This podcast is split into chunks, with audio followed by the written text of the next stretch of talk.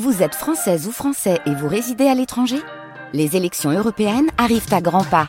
Rendez-vous le dimanche 9 juin pour élire les représentants français au Parlement européen.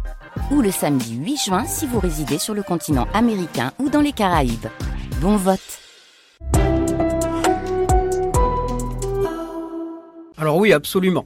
Et même ça remonte à très longtemps, donc c'est déjà avec les Grecs, puis ensuite les Romains, que les jeux de table prennent véritablement naissance. Euh, c'est à cette période, et surtout hein, avec notre peuple qui nous intéresse, hein, les Romains pour la ville de Nîmes, que l'ensemble de ces divertissements touche la totalité de la population. Et ça, c'est important. Enfants, femmes et hommes. Quelques jeux pour les enfants. Le plus connu, le jeu des osselets, qui est très très ancien, qui est présenté un petit peu comme le jeu qui serait, euh, voilà, qui remonterait dès, euh, dès, la période égyptienne. C'est un petit peu, c'est l'ancêtre du jeu de dés, un jeu de hasard. Et il est pratique parce qu'il est très facile à expliquer et à manipuler pour les plus jeunes.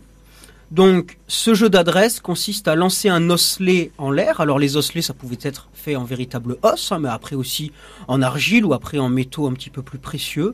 Et lorsqu'on a jeté un osselet en l'air, il fallait ramasser avec la même main des osselets qui étaient par terre pour rattraper le premier osselet qui était en l'air, donc avant qu'il touche le sol. Donc, il fallait être très rapide. On peut évoquer aussi le jeu de la marelle, qui est un peu comme le puissance 4. Hein, donc c'est pas la marelle d'aujourd'hui.